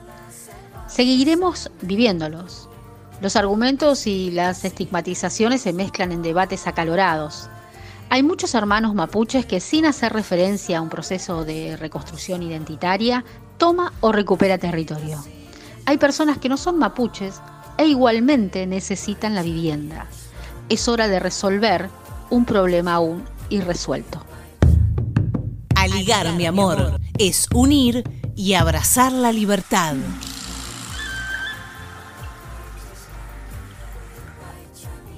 Desde la provincia de Río Negro vamos a Salta, precisamente a Tartagal, con Sheila Pérez.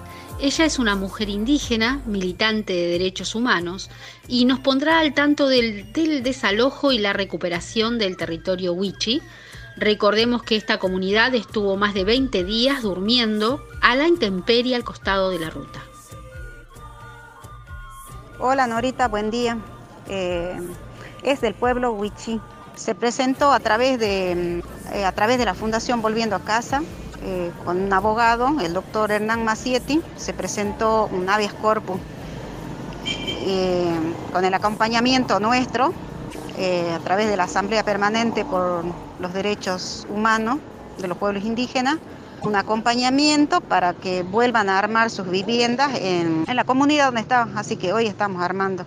Y yo estoy acá en el Poder Judicial esperando a las hermanas para ratificar una denuncia por violencia de género con armas. Costó mucho estar ahí, hace, hace más de 25 días que estuvieron en la ruta, y bueno, gracias, gracias a la presentación del amparo y del habeas corpus, este, pudimos lograr que la comunidad vuelva. Y bueno, nosotros seguimos haciendo denuncias, diferentes tipos de denuncias por daños y perjuicios. Acá hubo, este, el desalojo fue ilegal, se violó la ley 26.160, más allá que se violaron todos los derechos humanos, porque ninguno de los, de los organismos han respondido, han atendido, han contenido a las familias y sobre todo a las mujeres y a las niñas. Acá hubo incumplimiento de funciones públicas en el caso de ¿De quién? De la Secretaría de Desarrollo Humano, eh, de la Secretaría de la Niñez e Incapaces. de la Secretaría de la Mujer, y así te podría nombrar eh, muchos organismos que incumplieron sus funciones. Otra vez vemos un Estado ausente y que quienes estamos conteniendo, no solo garantizando la alimentación, la salud, porque una amiga que, es médica del hospital que yo le conté, ella articuló con APS, con Atención Primaria de la Salud, para que vayan a asistir a toda la familia. Eso lo tendría que haber articulado la Secretaría de Desarrollo Humano no lo hizo. A los niños y a las niñas las dejaron, o sea que sus derechos fueron vulnerados también. Y por suerte, mira, nosotros seguimos acompañándola a las mujeres. Vinimos el lunes, vinimos el martes acá al Poder Judicial, que nos queda bastante lejito, a, a radicar, acompañar a las hermanas porque tienen miedo, porque todo esto es un proceso burocrático en la justicia también, porque te hacen dar vuelta de, de oficina en oficina para que te tomen la denuncia por violencia de género, porque el tipo fue con un arma a amenazarles y sigue con toda impunidad y ese poder. Este, eh, no está identificado el tipo, pero es de la del familia de los terratenientes. Tenemos el número de patente, todo como esto está este, en juicio sucesorio, bueno, llama a los, a los herederos, ¿no es cierto? Porque es este Jorge Panayotidi, el, digamos, el denunciante, pero el sucesorio es el sobrino. Y que ahora, a través de esta denuncia, esta denuncia por violencia de género, lo que sí que tienen que investigar quién es este, esta persona. Y sabemos que es el sobrino, que no tiene más de 30 años. Eh, que va con la camioneta, sabemos la patente y todo de la camioneta, eh, que va a amenazar a las mujeres. No solo amenazarlos con un arma, sino que tenemos que hacer una denuncia al, al INADI también por discriminación. Le, le grita le, amenaza con un arma, este, indias, roñosas, mugrientas, vagas, así a las mujeres. Y ellas están con miedo, están con mucho miedo las, las mujeres, las hermanas ahí. Así que bueno, ahora están armando ya las casitas, pero está todo destruido. Los paneles no van a poder, los cables cortaron, los machetearon a los cables, el generador de luz, se robaron las herramientas. Entonces, otra vez volver a empezar de nuevo, ¿no? Este, volver a reinventarse ahí en el territorio. Fue una lucha y logramos que la comunidad este, vuelva, ¿no? Porque tiene que ser un abogado especialista en derecho indígena, porque otro abogado o abogada con mente colonizada no va a entender lo que son los derechos indígenas y las leyes, ¿no? Que, que, resguardan esos derechos. Tanto Mauro Millán desde territorio mapuche como Seila López desde Tartagal, Salta, nos cuentan cómo la voracidad del sistema capitalista avanza sobre sus comunidades. Esto es en nuestro país, en la región, ya que somos víctimas de una legalidad en manos de unos pocos, empuñando el viejo relato de la propiedad privada y nos deja a todos indefensas e indefensos, anulando lo legítimo que es el derecho a una vida digna y al buen vivir como derecho. Fue Voces de Indoamérica. Canto al río y a la luna, al repicar de un tambor. Yo le canto a las mañanas y al sonido de mi voz para que sea escuchada y mi pueblo tenga unión, más justicias y derechos con palabra e intención. También canto a los gobiernos que escuchen esta canción y no derramar más sangre que me arranca el corazón. Si te sirve de algo, muchos ya se han ido sin razón, pero con un gran motivo pido al mundo más amor, perdón, amor, perdón, amor, perdón, amor, perdón.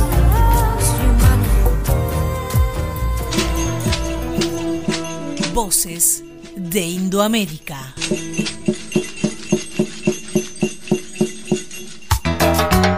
Aligar mi amor, el programa de la Liga Argentina por los Derechos Humanos, no solo se emite los sábados a las 12 por AM740 Radio Rebelde, podés escucharlo también por YouTube y Spotify y seguirnos en Facebook y Twitter cuando quieras. Seguinos en las redes como Aligar mi amor para comentar y compartir los informes y las notas. Acordate, Aligar mi amor. Saludos compañeras, compañeros de América Latina. Para nosotras un honor poder participar del Festival por la Dignidad de Nuestros Pueblos, Arte para Respirar queremos denunciar, ¿verdad?, que en Puerto Rico nos asfixia el machismo, nos asfixia el racismo, nos asfixia la, la corrupción y el coloniaje. Eh, así que para nosotras, vamos a dar candela en este concierto, espero que se lo gocen. Vamos a comenzar.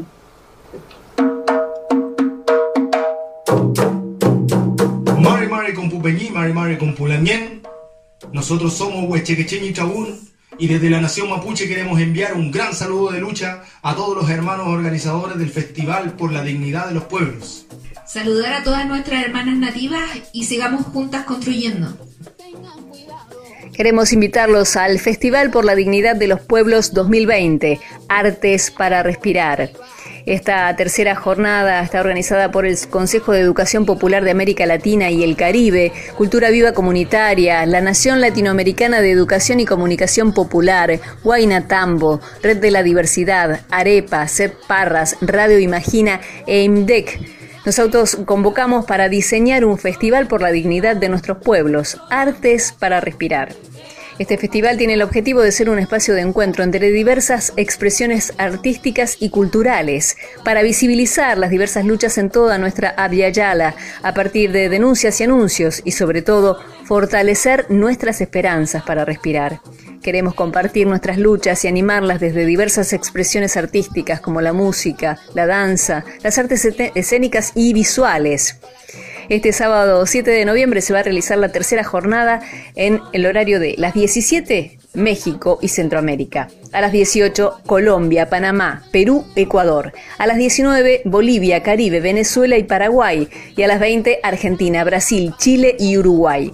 Puedes acceder a través del Facebook Festival por la Dignidad o a través del canal YouTube Festival por la Dignidad le mandamos un abrazo muy fuerte a Alba Lanciloto, que es una de las organizadoras. Recuerden entonces, hoy este Festival por la Dignidad de nuestros pueblos, Artes para Respirar.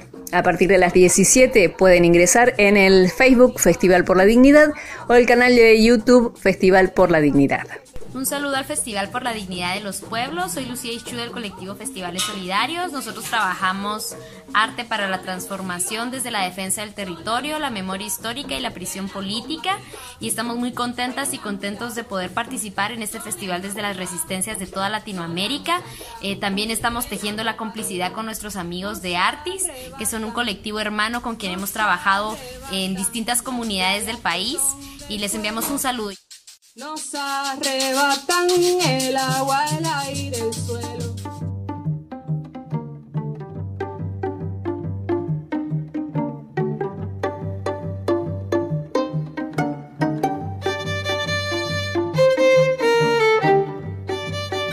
Y nos vamos con un homenaje al gringo Agustín Tosco, quien había nacido un 20 de mayo de 1930 en Córdoba. El 5 de noviembre de 1975 Fallecía afectado por meningitis en la clandestinidad, perseguido por los grupos paramilitares de la AAA, promovidas por José López Rega. Sus compañeros lo llevaron muerto a Córdoba y allí fue enterrado en el cementerio de San Jerónimo, acompañado por miles de trabajadores. Combativo, austero, perseguido, el más alto ejemplo, dijo Luis Delía. Mi nombre es Mariens Monzón y nos reencontramos el próximo sábado a partir de las 12 con Aligar mi amor, el programa de la Liga Argentina por los Derechos Humanos.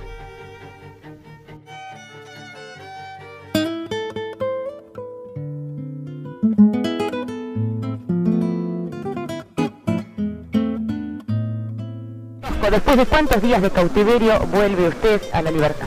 Son más de 500 días, un año y medio prácticamente. ¿A qué atribuye usted el hecho de encontrarse ahora en libertad? Hay una única respuesta es la extraordinaria solidaridad llevada adelante por la clase obrera, por los demás sectores populares, quienes a través del tiempo van arrancando de las cárceles a los compañeros que están en prisión y que en esta oportunidad han logrado arrancarme a mí también. Esa es la razón fundamental de nuestra liberación. la solidaridad combatiente con que ha actuado este maravilloso movimiento obrero y este maravilloso estudiantado y todas las fuerzas populares y patrióticas. Saludamos a nuestro pueblo y le decimos que pese a la prisión, que pese a las persecuciones, todos los argentinos.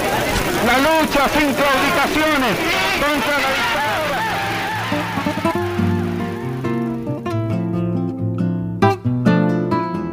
Creemos, sabemos que no solo se combate contra la injusticia porque se la padece, sino también se combate contra la injusticia cuando se comprende el valor inhumano de agresión a los derechos del hombre que provoca. Ya está la lucha de los sectores del movimiento obrero, ahí está la lucha de los compañeros estudiantes, de los sacerdotes progresistas, de los sacerdotes del tercer mundo, ahí está la lucha de las fuerzas políticas populares, ahí está la lucha de militares patriotas, y eso con qué podrá ser borrado, con ese edificio con el cual se quedó Rogelio Coria, con ese edificio con el cual se quedó Jerónimo Iseta. No, compañeros, ese Congreso que hace tres años pretende instrumentar el gobierno de Onganía para que el movimiento obrero le sirva de trampolín político, no va a poder realizarse nunca. Y si se realiza, el movimiento obrero estará ausente.